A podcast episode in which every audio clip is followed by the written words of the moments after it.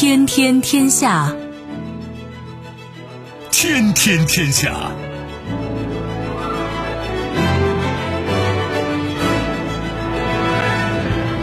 历史穿行者，新闻摆渡人。各位好，我是梦露。您正在选择收听的是《天天天下》，和我一起陪伴大家的还有本节目评论员重阳。世界纷繁复杂，新闻随时发生。今天的《天天天下》，您将听到口口声声，布林肯称俄罗斯向俄乌边境增兵，可能随时入侵乌克兰。一筹莫展。加拿大安大略省宣布进入紧急状态。真相如何？英国媒体表示，拉夫罗夫冷落英国外相。趋之若鹜，二百亿元市场崛起，剧本杀是否是一门好生意？收听我们的节目，您可以使用收音机，也可以使用手机。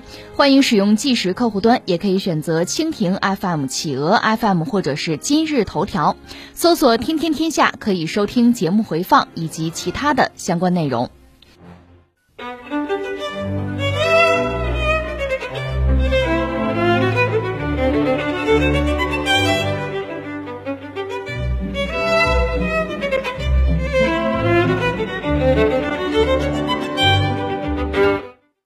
据媒体二月十一号报道，正在澳大利亚访问的美国国务卿布林肯当天表示，俄罗斯正在向俄乌边境增兵，可能随时入侵乌克兰。明确的说，也包括奥运会期间。布林肯还说，我们继续看到非常令人担忧的俄罗斯升级局势行为，包括新的武装力量到达乌克兰边境。当地时间二月十号。拜登接受媒体采访时，敦促美国公民尽快离开乌克兰，并且表示形势可能很快变得很疯狂。就在二月十号，俄罗斯和白俄罗斯开始在白俄罗斯举行联盟决心二零二二联合军演，军演将会持续到二月二十号。俄罗斯国防部二月八号还表示，六艘俄军舰正从地中海前往黑海参加海上演习，并且表示这是计划好的军事资源调动。哎呀，俄乌局势我们一直在关注，在咱们过这个春节假期之前，我们就在关注。到现在呢，应该说其实没有真正的缓和。那你说是不是逐渐的这个事态变得越来越严峻呢？一触即发呢？反正按照美国人的说法是这样，这不是美国的国务卿布林肯吗？这已经再次指责俄罗斯随时可能入侵乌克兰啊！也许奥运会期间，就是北京冬奥期间，他们就动手。把话都说到这个份上了，而且美国方面还忽悠中国，你得劝劝俄罗斯啊，对吧？不要让他打架嘛，对吧？还讲这个。另一方面呢，我们讲美国已经要求自己的国民赶快撤离乌克兰。要美国这么搞，马上有人跟呢。你比如英国还有日本啊，我们也撤，我们也撤。当然，我们注意到中国外交部对于在乌克兰的中国人，我们也有提醒。当然，我们这个提醒比他们那个要温和的多吧。主要是两点：首先还是疫情；其次呢，对这个俄乌这个局势、乌克兰紧张的这个局势，我们要关注。所以你看，从态度上不像他们那么夸张。当然说，中国政府、中国外交部要保证的是中国的在乌克兰的民众的安全，那这事咱们也不能不关注哈。所以我理解，中国公众肯定听中国官方、中国外交部对这个事情的判断。但是从美国、从西方那个角度炒作嘛，俄乌局势已经一触即发了。在这个关键的当口吧，普京和拜登又要通一个电话，在十二号要再谈一谈，那主要就是谈俄乌局势，看能不能降温吧。说到底呢，双方一直在博弈。既然是博弈呢，双方要压筹码，要叫价，要还价。那现在可能快到了水落石出的时候吧。这是我们说现在这个新闻啊，这个态势。呃，实际上目前我们也讲了，俄罗斯和白俄罗斯。在路上是有演习的，演习要持续十天。这个演习呢，西方当然高度的紧张啊，高度的关注，尤其是乌克兰肯定神经紧绷啊，离得近嘛。那么俄罗斯和白俄罗斯这个军演，我专门看了看，他们应该讲还是很讲究，特别是有所克制，并不是一味的就增加军力啊，搞大规模军演去恐吓对手，不是。按照我们中国话讲，叫有理有利有节吧。你想，人家俩国家愿意，人家自己搞军演嘛，而且声称我们不针对任何人啊。另外呢，军演的规模他们也有所控制。当然说，军演选择的地点啊，相关的情节的设定呢，当然是有所指啊，这还用说吗？这是陆上军演，而目前我们就说现在当下真正的紧张的局势啊，对峙的这个局面格局啊，实际上并没有在路上，我理解是在海上，就是当下在哪儿呢？在地中海，在地中海现在应该说叫剑拔弩张啊，刀光剑影啊，或者说作为俄罗斯和北约之间的对峙哈，你想冷战结束到现在这样的场景不多见，现在在地中海正在上演啊。我简单说说这个局面，一个是北约呢，在地中海集结了三个航母战斗群。我先说一下航空母舰，大家都知道，就像海上机场一样啊，一条航母上装个大几十架飞机，有的。你比如美国那个这次，它杜鲁门号在地中海，十万吨，那是尼米兹级核动力航母，这是它的主力啊，装七八十架飞机是没有问题的。但航母本身也非常脆弱，它当然有强大的制海制空能力，但它自身防御啊是比较脆弱的，所以它需要有一个舰队给它来护航，这样就形成了一个。以航空母舰为核心的一支舰队，这个舰队呢，以前美国人管它叫航母战斗群，现在一般叫航母打击群了。那美国这次呢，就派出了杜鲁门号航母十万吨到地中海，关键接下来还有别人，有跟班谁呀？法国，法国唯一的核动力航母戴高乐号也派到地中海。这船虽然小吧，也得有自己的一个护卫的舰队啊，也形成一个航母战斗群啊。只不过法国人吧，其实他海军规模确实有限。所以他最后凑了一个等于等于算八国联军吧，就是他的这个护卫舰队里面包括美国船，包括西班牙的护卫舰，还包括希腊的潜艇，反正我也凑了一支，是吧？另外值得一提的是意大利，意大利呢加普尔号航母，这是一条轻型航母，它是带那个滑跳甲板的，用的是美国 F 三五 B 垂直短距起降战斗机。意大利自己没有能力，去研发自己海军航空母舰上用的飞机。啊，直升机除外，反正固定翼飞机它早就没有这个能力啊，一直都没有。二战的时候想搞航母，甚至从德国那个没有建成的航母上拆过一些设备，最后也没搞出来。但不管怎么说，人家意大利这次把航母派到地中海了，这样北约集结了三条航母和相应的三个航母战斗群，应该说在冷战结束以后，啊，这个阵仗不多见。这就是向俄罗斯施压嘛。那俄罗斯在这个当口肯定不能服软啊。但是俄罗斯，我们知道，它实际上海军建设这些年吧，真的是捉襟见肘。我们以前分析过，它最要命的是什么呢？苏联解体之后，就大家分家单过嘛。俄罗斯本身没有建造大型的水面作战舰艇的能力了，没有相应的船厂，没有相应的船坞。乌克兰倒是有，但是这架不住自己作呀。他那个黑海船厂也已经破产了，想让他再造，他也没那个能力了。就自己的这身功夫啊。就放下了，就丢了，所以俄罗斯应该说很悲惨。但是说他也知道自己的短板，想重新振兴海军，就要搞基础设施啊，搞船厂啊。他现在可能更在意的是在远东那个叫什么红星船厂啊，搞了一些基础设施建设，甚至从中国进口那个龙门吊。只不过远水不解近渴，俄罗斯海军目前这点家当，我们可以闭着眼数出来吧。有一条航空母舰。库兹涅佐夫，他和我们那个辽宁舰算是姊妹舰啊，但这条船呢，当年在维修的时候呢，发生意外，那个浮船坞它没有像样的船坞，用浮船坞啊，浮船坞是北欧造的，七十年代进口的，那个船坞出事了，连带着航母也出了问题，被砸了，那这航母需要修啊，那甲板都砸成洞了，需要修。我知道这个航母最终的消息是什么呢？俄罗斯的防长绍伊古。去视察那个船厂，去看这条船，而且还抓了人，就是贪腐。海军拨给船厂修这个船的钱被挪用了，那这船将来怎么办？我猜啊，从俄罗斯海军来讲，当然希望修复，还希望升级呢。关键是有没有钱，有没有技术，有没有这个能力，或者需要等多久？这是这条船。呃，除它之外，第二条比较有名的彼得大帝号核动力导弹巡洋舰。当然，咱们扪心自问，这个船在今天其实也过时了。但外形非常威猛啊，那也是两三万吨的船呢。苏联时代呢，这叫基洛夫级，搞过四条，但到了俄罗斯呢，这船基本上就都放弃了，该拆的拆，闲置的闲置，就是彼得大帝号还能用，但是现在也在维护之中。就我们说一句哈，海军啊，这船啊，不可能一年四季三百六十五天一直在海上漂着，它有相当的时间要在港口里。要维护，另外你舰员要修整，要训练。你看法国那个大高乐号，一年大半年也不能在海上待着，它就一条航母嘛，有事儿出来，平常就得修，得维护。俄罗斯那条彼得大帝号现在出不了海，最主要的、最大的两条船出不了海，那现在呢，只能退而求其次。它现在海军整个有三条光荣级导弹巡洋舰，万吨左右吧，呃，和我们那个零五五驱逐舰差不多大。当然，我们那个坦率讲比它先进的多，它那是七八十年代的水平了，也进行升级，是作为呃各大舰队的旗舰。现在呢就不顾那么多了，这三条光荣级都给我派到地中海，在这集合。这是他现在最好的战斗力最强的战舰了，万吨级的。另外就是像这个勇敢级或者翻译成无畏级的啊大型反潜舰，就是八千吨驱逐舰吧，或者这个现代级驱逐舰啊，就这点东西了。因为是海上对峙，你派潜艇呢，呃，也不是说没有意义啊，但单靠潜艇是支撑不起这个场面的，而水面舰艇只有这些。那你说俄罗斯远不如北约？对我个人以为远不如北约。如果真的爆发海上作战的话啊。因为对方有航母啊，他那个舰载机的作战半径远远超过俄罗斯这边舰载这个导弹的射程啊，所以那就是单方面一边倒就成了屠杀了。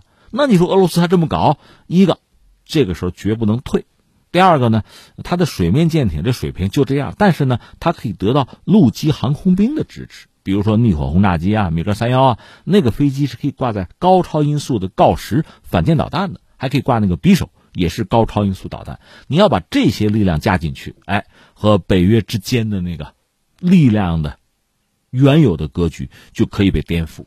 倒不是说有这个东西，北约就占下风哈啊，不好那样讲。但总的来说，加上陆基飞机的支持，俄罗斯的海军还是可以放手一搏。这样在地中海这个对峙的局面就形成了。你要说谁占据绝对的优势，一边倒屠杀，恐怕做不到。所以你看啊，我们看一看在外交层面，就是普京和拜登十二号还要通个电话，再谈一谈。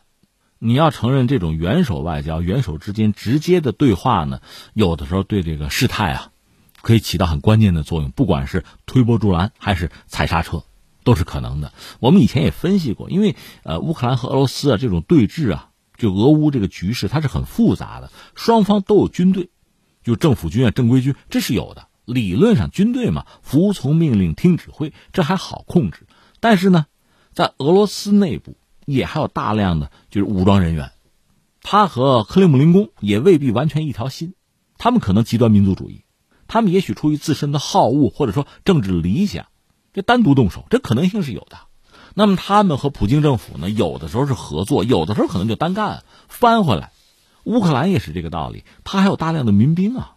另外，在西乌克兰还有大量的民族主义者，这些人是泽连斯基不一定控制得住的。另外，从美国来讲呢，美国本身是把自己的美军呢派到了乌克兰旁边的几个国家去，他并没有在乌克兰直接驻军，但是呢，他又有军人，也有大量的这个保安公司的成员吧，或者叫前军人吧，在乌克兰训练乌克兰政府军啊，就是相当的武装力量是云集在俄乌边境，双方都有。也许从政府这个层面要把控局势啊，该拱火拱火，该降温降温啊。而这些力量可不一定听你的话呀。哪天多喝二两啊，寻衅滋事，这可能性不是没有，然后就擦枪走火了。所以这个危险确实是存在的。另外，刚才我们讲的海上，在地中海啊，大家各亮自己的底牌。俄罗斯虽然说从军力上讲，在海军上讲，确实和北约没法比，北约国家三十个呢，但是呢，因为它可以得到陆基航空兵的支持。所以他也并不是完全没有胜算，当然谁心里都清楚，在海上作战，因为这个和刚才我们说路上就不一样，绝对双方都是海军力量，那是真正的政府军，听命于政府的，不会擅自开第一枪的，不会意气用事，所以相对反而是可控的，因为海军相对是专业人员了，而俄罗斯既然又得到了这个陆基航空兵的支持，所以他不会后退，事实上他也没有办法，也没有后退的可能。他无路可退了。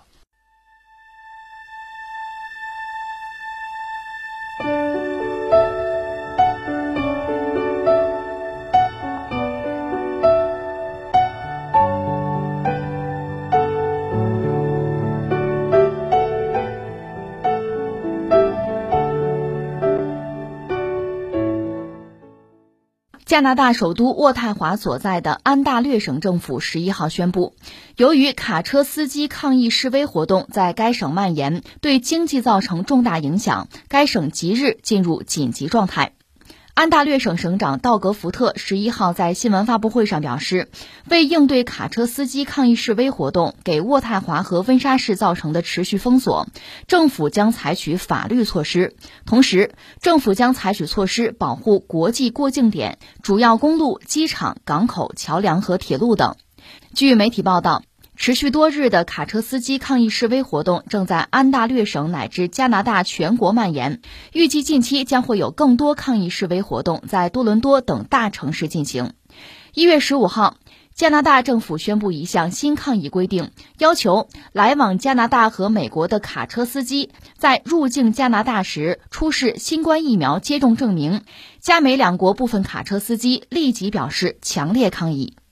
这个事儿我们怎么说呢？在上个月的时候，加拿大那个特鲁多政府吧，特鲁多总理，他这个政府呢，有一系列的就是防疫的政策，其中包括就卡车司机啊，在穿越美加边界的时候呢，要完成全程的疫苗接种，否则呢就面临为期两周的隔离。这是个防疫抗疫的政策吧？那就加拿大政府的一个态度。这个态度怎么说呢？见仁见智吧。我就说我个人，我也不代表任何人，我就觉得这可以理解哈。因为你看，卡车司机本身他确实是一两个人在这个司机的驾驶室哈，相对他是独立和封闭的。但是车可是活的呀，车是运动的，甚至要跨越两国的国界的。另外，你车上总要带货，那个货物本身，因为在我们中国也曾经发生过这样的事情啊，从国外进口的，你这货物那个包装箱的表面发现了病毒。有啊，冷链出问题有啊，所以卡车司机实际上，因为它本身是流动的嘛，它确实带有某种高危的性质。一个是它自身的安全健康，再就是它流动本身有没有可能让这个病毒得到传播或者蔓延，存在这个问题。那怎么办呢？那应该有一系列的措施啊，其中包括对卡车司机，你接种个疫苗呗？你要不接种，那两周咱隔离一下看看呗。这算是特鲁多政府的这个态度，这个态度本身我倒觉得无可厚非。当然，我还得说个但是，只不过但是我们等会儿再说啊。我们现在说的就是，呃，加拿大政府现在有这么一个政策吧。这个政策主要是出于对疫情啊防控的需要，但这个引起了一些卡车司机的不满，最终就酿成了大规模的抗议行为。卡车司机抗议，人家有自己的一套，开车去进城啊，封锁首都，就搞这个东西。而且我甚至看到有报道讲呢，他们得到来自美国的一些资金的支持。这个我想也未必是美国政府了，或者说不会是美国政府，可能是美国的一些非政府组织，一些涉及到卡车的行业协会什么的吧，一些民权组织啊，或者说反疫苗的组织啊，可能他们愿意支持加拿大的司机们这么搞，但是加拿大政府就受不了了，首都被堵了，现在这不是安大略省说我们也宣布紧急状态吧？另一方面呢，呃，一个是美国人也很着急，是美国官方很着急，现在是要求加拿大政府，你们想想办法解决问题嘛。是美国的官方有官员致电加方说：“赶紧动用你们联邦权力解决问题。为什么呢？供应链出问题了，把美加边界也堵了。还要命的在哪儿呢？那美国国内的卡车司机会不会学样啊？加拿大司机可以搞，我们也可以搞嘛。他们抗议，我们也抗议嘛，对吧？还有消息说，新西兰也出现类似的问题。榜样的力量是无穷的，你搞我也搞嘛，你会我也能啊，就出现这么一个局面。”那怎么看这个事情呢？我觉得一样一样来说。刚才我谈到了，在我个人以为呢，加拿大政府出台的这个政策本身呢，我倒觉得无可厚非。这应对疫情嘛，这是一种特殊状态。有人愿意把这个等同于说什么，就是类似于战争时期。要真要到战争时期，不要说政府有这样的权利，甚至你说这个言论自由被控制都是可能的。战争时期嘛，特殊时期嘛，我们就不扯那么远。加拿大政府，你说作为一个政府。他肯定要出台一些政策应对疫情，保护公众的健康和安全。那这些政策本身呢，现在有群体不干了，而且这种不干、这种不满还在蔓延。首先，我的判断，加拿大政府的这个做法本身吧，我觉得无可厚非。但是啊，我希望不要玩双重标准。就如果加拿大政府这么做是为了民众安全利益，那么其他国家的政府这么做应该也是为了同样的目的。那不能说其他一些国家和地区这么搞。你就侵犯人权，我这么搞，我就是为了公众安全和健康，这不带这么玩的。这是一个我要说，第二个我要说什么呢？呃，加拿大的这些卡车司机就是抗议啊、游行啊、啊堵首都啊，这个从加拿大这个国家国情来说吧，那人家也有这个权利。你这种西式民主嘛，既然你尊重公众这个权利，人家要搞啊闹啊，那你别埋怨，你得承认人家有这个权利。但是啊，我现在看报道就很有意思，在加拿大，你知道卡车司机他是一个职业了，这个从业者总是有限的，或者说他算是少数。在人群中，甚至是极少数。那么，作为大多数人的态度，在这段时间发生很大的变化。一开始呢，很多人不闻不问啊，无所谓，跟我没关系，爱谁谁，对吧？还有一些人呢，是支持卡车司机的行为，反疫苗啊，啊，追求个人的自由啊，或者要求政府干脆就解禁啊，躺平嘛，你不要再考虑，我们现在就当自己是疫情结束了，好不好？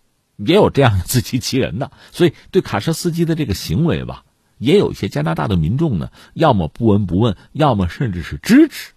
但是，很多事情啊，就随着时间的推移啊，你的态度就发生变化，因为你的利益被侵害。你想，卡车司机把首都堵了，那你出行那显然就很不方便。另外呢，司机表达情绪按喇叭吧，发动机引擎呼噜呼噜的，那就是大的噪音，这就等于侵害了其他公众的自由。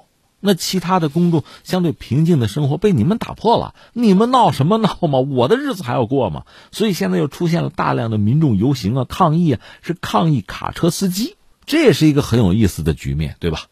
所以呢，你看这个，我们以前也聊过所谓西式民主啊，就任何民主也好，其他的什么制度也好吧，说到底它和相应的环境啊、土壤其实是有关系的。单纯说西式民主，你看字面上这些东西哈。你看白纸黑字有道理，挺好。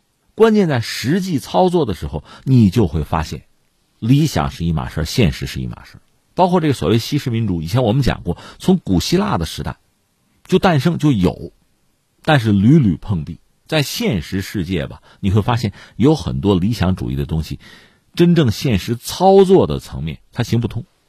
就像刚才我们讲的，卡车司机有没有权利去示威啊，去反疫苗啊？那按说是有，对吧？那么其他民众有没有捍卫自己的自由、保障自己不被卡车司机打扰的权利和自由啊？也应该有。可实际操作的时候，我们就问一下：那咱谁听谁的呀？是少数服从多数，还是看谁胳膊粗拳头硬？如果民主到了这个份上，是不是有点滑稽？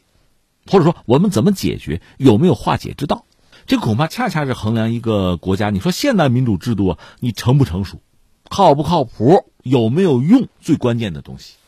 所以，在我理解，刚才我讲了，首先别玩双重标准；其次，成熟的民主制度就应该很好的化解这些矛盾，解决这些问题，而不是让矛盾变得更加尖锐。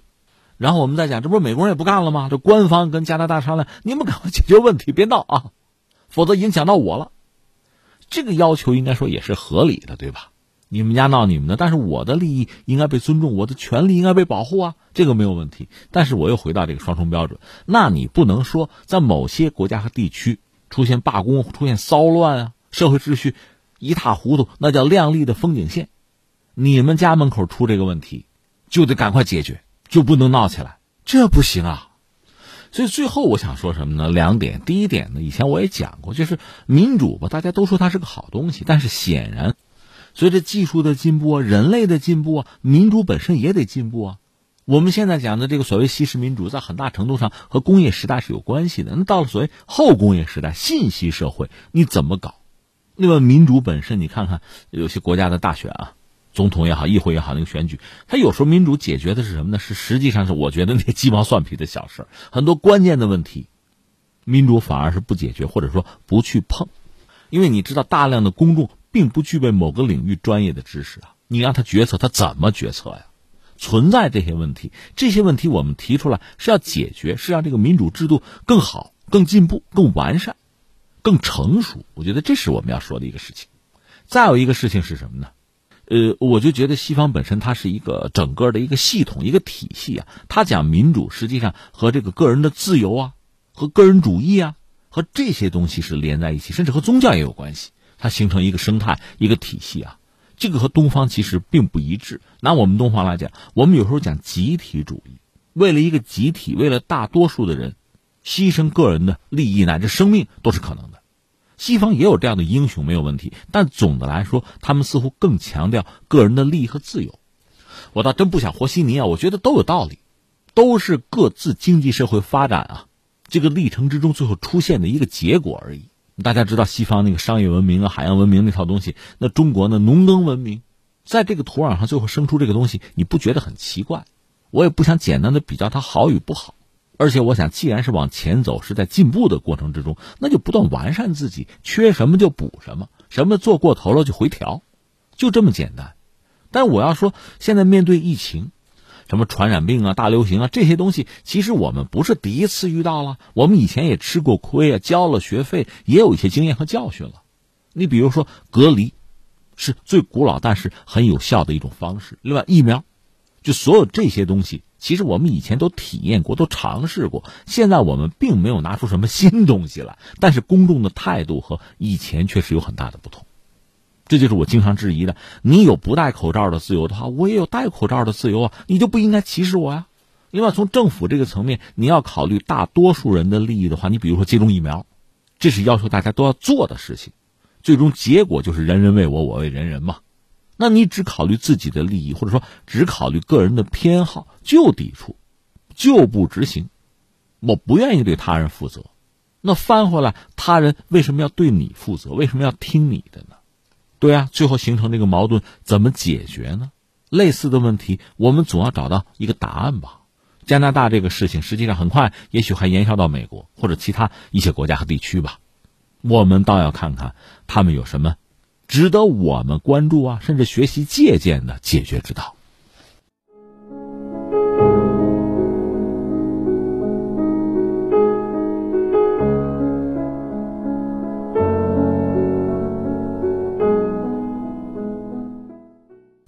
当地时间二月十号，俄罗斯外长拉夫罗夫与到访的英国外相特拉斯在莫斯科就乌克兰局势举行会谈，但结果并不顺利。拉夫罗夫在会后表示，会谈进程像哑巴与聋子的对话一样。英国独立电视新闻报道称，拉夫罗夫在会谈期间存在冷落特拉斯的不礼貌行为，即在记者招待会结束之后突然离场，独留特拉斯一人待在台上。对此，俄罗斯驻英大使馆发表声明表示，拉夫罗夫并没有直接走开，而是收拾好东西在门口等待，甚至还在退场时为特拉斯开门，希望有关报道不要再传播假消息，这不值得。呃，这个新闻咱们先放在一边啊。目前关于这次英国的这位女士，这是一位外相啊，就是外交大臣啊。出访俄罗斯和俄罗斯外长拉夫罗夫见面，呃，两个人对话的一些细节曝光。这些曝光的细节，呃，一开始我都觉得匪夷所思，我甚至怀疑是假消息。但是现在越来越多的信息显示，这可能是真的哈。我先把这事儿先说一说，重复一下，就是俄罗斯外长拉夫罗夫和呃英国的外交大臣特拉斯两个人有一个对话，对吧？就前两天的事情，就是说拉夫罗夫感到很失望，觉得是这个聋人和哑巴之间的对话。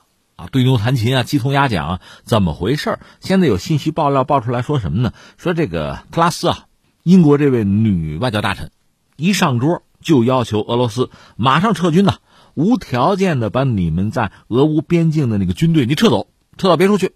拉夫罗夫就解释说呢，说这个俄军呐，他的位置是在俄罗斯的国土上，他没有在乌克兰，所以我们有权利在自己的国家的领土上任何地方我们调动啊。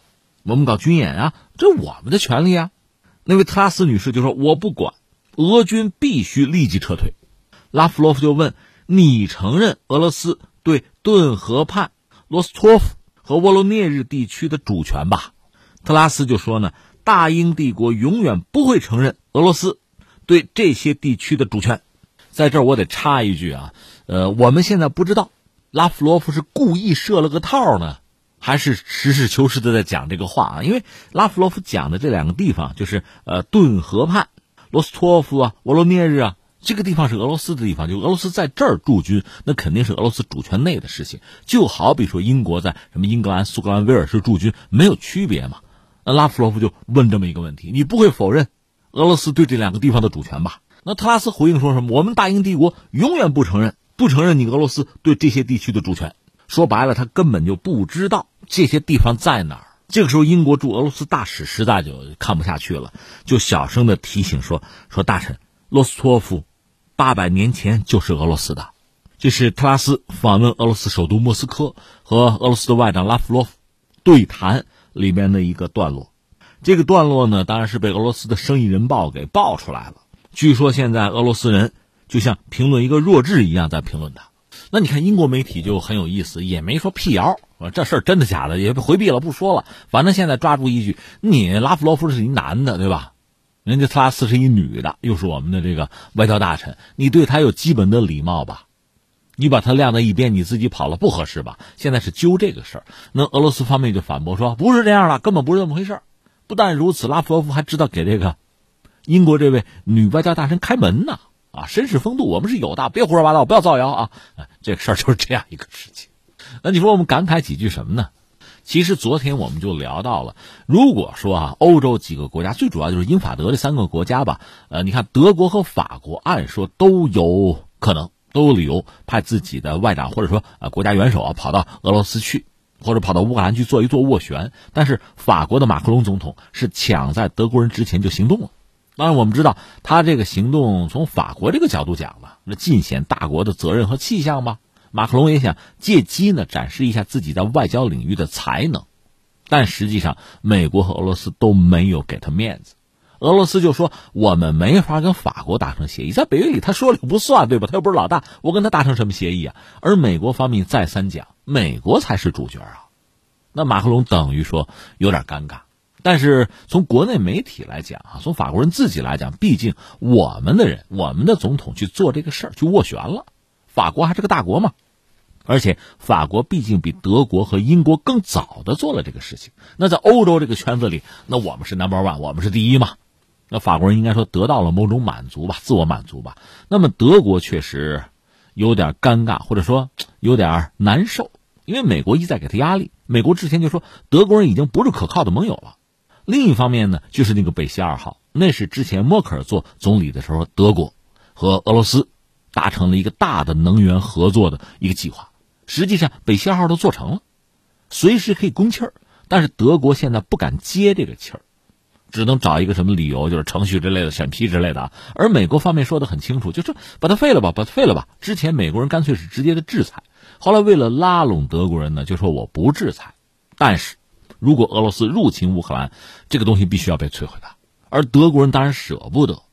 这样，德国实际上在美国和俄罗斯之间，他没有办法明确的站队。按说啊，你西方盟友嘛，他应该站美国，但站美国意味着真的就是自废武功啊，挥刀自宫啊，就成了这个样子。他舍不得，因为你能源，德国就短缺，一直和俄罗斯有能源合作，你非把北溪二号废掉，那就是自己的经济、自己的工业、自己的民生出问题嘛。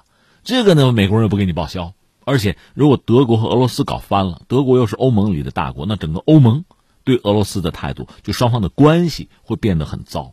更要命的是，毕竟大家挨着，你要说是美国合适了，那大西洋太平洋中间，它不在欧洲，这不普京前两天放狠话吗？反正你北约敢接纳乌克兰，或者在乌克兰部署武器，那说白了战争会爆发，那你欧洲就会卷进来，你看着办。所以德国现在有点尴尬，所以你也不能够想象德国的领导人会跑到俄罗斯来谈什么。但是你说和美国完全一致的立场吧，其实也做不到。至于英国呢，其实就比较超然了，因为德法是欧盟国家，欧洲大陆，英国毕竟是一个岛国，和大陆还隔着个英吉利海峡呢，而且它和美国确实走得很近。但也正因为如此吧，你也很难想象这位呃特拉斯他跑到俄罗斯能和俄罗斯的。领导人达成什么一致，达成什么协议？不可能，因为英国更像是美国的一个马仔吧，跟班儿吧，他怎么可能抛开美国单独去和俄罗斯达成什么东西？就算俄罗斯愿意，恐怕和法国达成什么协议的可能性比和英国达成要大得多。英国更多的是一个狐假虎威的角色，他不可能有什么单独的立场，他必须跟着美国人走。所以昨天我们不是说吗？这位特拉斯啊，跑到俄罗斯更多的是什么呢？确实是表态，刷存在感。而这个表演呢，其实甚至都未必是给俄罗斯看的，更多是要给美国人看。就是你看我多忠心耿耿。那但是啊，下面我们该说但是了。昨天节目里我还专门回忆了一下俄罗斯，包括之前的沙俄和英国，就英国鼎盛时期大英帝国嘛，世界头号霸主啊，彼此之间的这个博弈。甚至一度有学者把他们的博弈称作叫“熊沙争霸”，因为这个“熊”呢，就代表一种大陆秩序，典型的代表人物，就是国家呀，就是俄罗斯，就沙俄。因为它从当年的莫斯科公国一点点扩张。按照昨天我们讲英国那个学者麦金德的理论呢，它其实离世界岛的那个核心地带是比较近的，甚至东欧它一度也控制啊。你看在冷战的时候，苏联它不有个苏东集团吗？就是把东欧纳入了，就是控制了。那你说美国也好，英国也好，西方也好，难道不焦虑吗？确实是这样。这所谓叫“熊大陆秩序”，那个“鲨”呢？鲨鱼的“鲨”，海洋秩序，典型代表就是海洋国家英国。英国岛很小啊。你要论国土面积，实际上比日本还要小那么一丢丢。但是呢，它曾经是一个全球性的霸主，日不落帝国吗？它就是通过大量的海外的殖民地、海外的军事基地，把整个世界就像编一个网一样，把整个世界操控其中。那雄沙争霸就是沙俄和英国在争霸，在争霸的过程中，实际上便宜了一些国家，一些新兴国家趁机崛起。你比如美国、日本、德国，甚至你看二战的时候，日本。和美国在太平洋打仗打得那么狠，在欧洲大陆，美国和德国也打仗啊。但你仔细想想，大家争的是什么啊？咱先不讨论反法西斯的问题，争的是大英帝国衰落之后的那个世界霸权。所以你看，俄罗斯和英国之间的博弈一直是在进行的，双方都是老谋深算的高手啊，都是老中医啊，不用开偏方哈。但是如今我们再看这个格局，真是让人觉得大跌眼镜啊！就是英国的外交大臣这位特拉斯呢，我还记得之前他曾经大放厥词说什么呢？说英国也好，西方也好，不必再为之前的那个殖民历史感到羞愧了，自己把自己就解放了，放飞自我了，这也就罢了。这次在俄罗斯，你和拉夫罗夫谈，我就说作为一个小女子，就算没有受过什么高等教育，就说你对俄罗斯的历史啊版图不了解。我就不说别的，我要去俄罗斯玩，我总得先看看书啊，总得做做攻略，找几个景点吧。那这位英国的外交大臣跑到俄罗斯去，就大放厥词：你们就得撤军，我们永远不承认某地某地是你们的。当然，我在猜啊，这位这个特拉斯哈，他也许想说的是顿巴斯地区，就是乌克兰那个顿巴斯地区啊。他也许想说东乌啊，我们永远不承认那是俄罗斯领土。俄罗斯也没说是人家自己的领土啊，所以就很可笑了吧。你也看看地图行吗？这么谈话，他这确实没有含金量，怪不得拉夫罗夫很沮丧啊。那如今的英国媒体一直在揪着说，你看俄罗斯人呢不讲礼貌啊，拉夫罗夫不陪着我们这个外交大臣，这个有的时候真的让人没办法说，一张照片说明不了什么问题吧。说到这，我忽然想起拜登，前两天我们聊到拜登，美国总统拜登呢，他最近也是私下吐槽，吐槽和自己打交道这几个外国的领导人，比如他就说，说普京哈有核弹没朋友。这是一个美国总统对俄罗斯总统的评价。他评价马克龙说他一心想当戴高乐，倒没说他想当拿破仑啊。评价英国的首相约翰逊说这人太狂躁。你看拜登八十岁老头评价英国首相约翰逊他太狂躁，不知道他怎么评价这位特拉斯哈。但是我们要说，如果真的像拜登所说，英国的首相现在很狂躁，而且在英国呃反对派希望他下台，你最好辞职。他自己当然不辞职了。正在进行斗争，内阁也在做调整啊。但你这位外交大臣，如果就这点成色的话，哈，你就跑去俄罗斯指手画脚，这未免太丢人现眼了吧？就沦为国际政治的一个笑谈。我以前多次感慨过，英国这个国家是一个老牌的帝国主义国家，你喜不喜欢放在一边啊？我们也没有必要说什么牛顿啊、达尔文啊，我们也不说什么亚当·斯密、大卫·李嘉图啊。英国还真是出了一些人呢，就说他们的这个政治家、政治人物。前两天因为聊地缘政治，聊这个世界岛啊，我总说这个麦金德，还有很多别的人啊。就说英国的这些首相，大家可能比较熟的是这个丘吉尔，你也可以很讨厌他，但你必须承认他是一个有头脑的人。他为维护大英帝国也算是殚精竭虑吧。你不要忘了，当时英国就他手里已经没有牌，英国衰落了。而在这个时候，真正鼓噪冷战，对英国其实是有利的。便于他狐假虎威，到今天，这种策略英国人还在用。可如今你看看英国的首相啊，包括他这个外交大臣啊，这个表现，这个学识，那你恐怕真的会无言以对啊。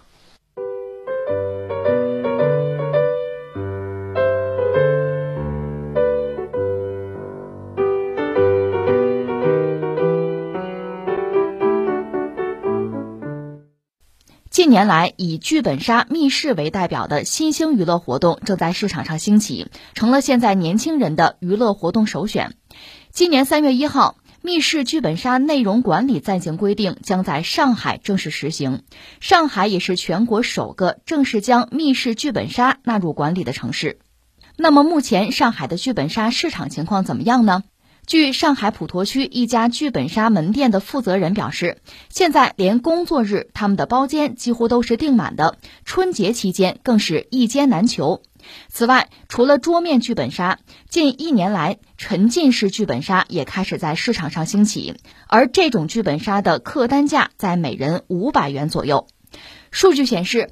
二零二零年，中国剧本杀市场规模已经达到了一百一十七点四亿元。预计到二零二二年，中国剧本杀行业市场规模将会增至二百三十八点九亿元。迅猛发展的新兴市场在带来消费的同时，也出现了不少问题，比如开店门槛低、对剧本内容和参与年龄没有限制等。这次上海出台的密室剧本杀内容管理暂行规定，要求经营单位严格自审剧本的内容、设置的场景、提供的服装和道具等，并对剧本内容进行备案，对不适宜未成年人参与的产品设置提示，并不得允许未成年人进入。哎，我们今天聊到这个密室啊，聊到剧本杀了，我知道这属于年轻朋友的。一种一种游戏啊，一种娱乐的方式吧。像我这样的人，中老年朋友哈，其实我没有真正的体验过，但是我身边有朋友啊，呃，包括家人玩，所以我也关注它。今天你看，我们是从哪个角度讲？它可能是一个巨大的市场啊，几百亿空间。所以最近也有些朋友在给我念叨，哎，搞这么一个项目是不是比较好啊？等等等等哈。还有人说，哎，做剧本杀这个剧本的创作，是不是意味着一个盈利空间呢？我是觉得这些想法其实都有道理，无可厚非，甚至它真的有可能让我们开启自己人生一个呃新的方向。那你想，对于很多玩家来讲呢，那就是消费；可是对于很多剧本杀的创作者或者一个产业来讲，那就可能是事业呀，可能是谋生的手段，甚至盈利的一个方式了。所以今天我们拿点时间也聊聊这个剧本杀啊，我这算是跟着起个哄啊，附庸风雅。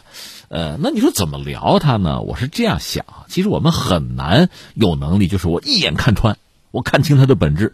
谁要能看清这个事物或者世界的本质，那当然是高手。而且呢，这种能力会给自己带来非常大的利益。我们可能都缺乏这个能力，但是愿意试一试。我这么理解这个事儿啊。其实这个世界上有很多事情，说到根儿上是什么呢？它是社交。那你想，剧本杀这个东西对消费者来讲，可能它算是一种娱乐休闲的方式吧。这个方式总的来说，我可以把它分成两类。一类是什么呢？就自己玩，自己嗨。比如说，我买一张唱片，我喜欢古典音乐，我自己家里听。我甚至买一对非常好的音箱，你们谁也别打扰我啊！我电话也不要接，我就安静一会儿，我听一会儿。这个思路很有意思。你比如说，呃，电影院线。是，呃，看电影意味着很多人一起看，但是大家彼此之间是陌生的。我也不想认识你，你千万不要打扰我。你让我自己沉浸在这个电影之中，我该哭哭，该笑笑。如果有人大声喧哗，我还不高兴呢，我生气呢。就你不要打扰我。就看电影本身是一个很私密的事情嘛，我家人都不愿意叫。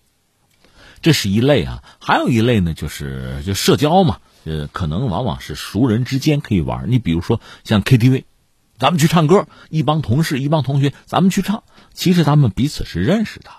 当然，你去酒吧泡一泡，也许也能认识一两个陌生的朋友。但总的来说，往往是熟人在一起社交。那我想，这个密室啊、剧本杀，其实给大家提供了一个新的选择，就是说，你也可以是几个朋友、几个同学去玩，没有问题。但也可以是陌生人组一个局，这就很有意思了。你看，在如今的时代，哪怕在网络上，我们有朋友圈。我不是讲过吗？其实越来越细碎，往往是志同道合、三观比较接近的人凑一个朋友圈，否则把你踢出去了。那我的同学群几十号人呢，其实往往不活跃，活跃的是什么呢？小群几个人的，那都是熟人了。而我们说剧本杀密室给大家提供了一种可能性，就是陌生人的一个社交，而且这个社交呢，它有很多独特之处。你好比说我在酒吧里哈，那大家往往是要以真实的身份啊。真实的面貌示人，剧本杀不然，大家都有一个本子，角色扮演，甚至沉浸其中，大家是通过这么一种方式，还相互的协作着，最后搭上了关系，产生了交往。所以我个人以为呢，剧本杀本身它可以成为一个很好的线下的陌生人社交的平台，这样的平台在当今世界还真不是很多。这是一个我们要说的哈，这是一个性质。还有一个性质呢，就是比如说我喜欢这种就沉浸式体验的，抛开世间烦恼与仇怨的，体验一下角色扮演的，啊，这也是一种独特的休闲方式了。另外，剧本杀它是需要剧本的，这个剧本是要反复打磨的，它本身也是一种精神产品，一种创意产品吧。它其实和影视作品、其他的文艺作品有着天然的相似性和联系，所以最终你发现是什么呢？它是。在几个维度上，都是带有创新或者独特体验性质的东西。这我扯远了。你看这两天节目里，我们一直在聊谁呢？聊麦金德和他的这个世界岛那个学说。实际上，他这属于叫一种陆权的学说，和他对应的有一个马汉的海权说。到后来，美国人又出来一个叫斯皮克曼的，他等于把陆权、海权这个理论，他总结综合了一下，他提出一个边缘边缘地带论。他的意思，你看什么西欧、南欧啊，什么中东啊、南亚呀、东南亚这些地区，呃，可以看作是叫边缘地带，就是说，是麦金德那个心脏地带啊，和马汉关注的海洋之间那部分，海上强国和陆上强国发生冲突的那个地带，边缘地带。那么，谁控制了边缘地带，谁就控制了心脏地带，也就控制了世界。这是斯皮克曼。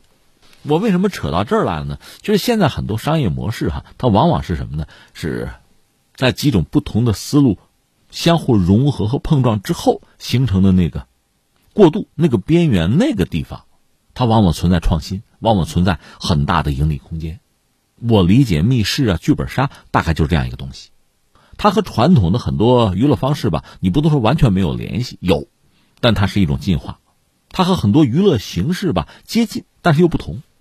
但它也不是完全凭空产生的，它和刚才我们说的很多形式其实又有着千丝万缕的联系。那我说了半天呢，我想说什么？如果我们认清了剧本杀的本质，我们愿意把它作为一种社交的话啊，那我本子会怎么写？我做一个剧本杀的店，我怎么设置？因为我是让陌生人社交嘛，我给他们提供什么样的体验，让他们愿意来，愿意常来。这就是一个思路。那如果说我就是愿意让他做沉浸式体验，那在技术上你想办法突破，什么 AR、VR 你都给他用上，啊，就这么一个玩法。你怎么认清它？你怎么定义它的本质？你就怎么去做它就是了。但总的来说，我想它确实有着比较大的空间。这是我想说的核心的一句话。另外呢，我们知道很多娱乐形式，你比如说什么 KTV，现在可能逐渐没落，又赶上疫情吧，就这种方式，我相信永远有人喜欢。我就愿意唱歌嘛。但是呢，这种作为社交方式可能略显过时，是年轻一代呃不太喜欢，或者说大家想尝试新的，那你就要想办法降低门槛，降低成本。这个成本除了说票价以外呢，还有时间成本。你想，剧本杀一个本儿可能就得几万字，那你要看，你还要研讨，很漫长的时间。玩一个剧本可能就四五个小时，这当然会限制。玩家的规模，所以你看，呃，门槛怎么降低，把更多的人吸引进来？也可能是未来剧本杀发展的一个方向。总的来说吧，呃，时代在进步，我们大家讲追求幸福生活嘛，那每个人追求这种就是说心灵的、精神的、情感的愉悦的体验，这对市场是巨大的需求。那么市场怎么供给，怎么满足？剧本杀确实提供了一个新的模式吧。另外，最后呢，我觉得还需要这个，啊，我个人哈。比较认同和称赞上海的做法，呃，剧本杀将来怎么做？我们希望它当然是越做越好，越做越大，成为很多人盈利的空间，也给很多消费者呢带来愉悦的感受啊。但是你从一开始就要考虑，要规范它，让它在健康的道路上行进。所以上海已经出台了相应的规则，就是呃，剧本杀密室的这个内容，它有相应的规范，三月一号就要实施。因为我们知道这里边往往会涉及到什么呀？比如说恐怖。你看电影也有恐怖片嘛？那是一个特殊的类型，很多人还是欲罢不能啊。但是可能很多小孩子就不合适。对于未成年人、青少年，那在内容上确实要有严格的一个限制。那从一开始，我看上海的做法就很好，先告诉你不能做什么，这就像什么呢？像那个负面清单一样，哪些事情你不能做，别的你好了，你随意你创造去吧。这对这个市场其实是真正的友善和激励。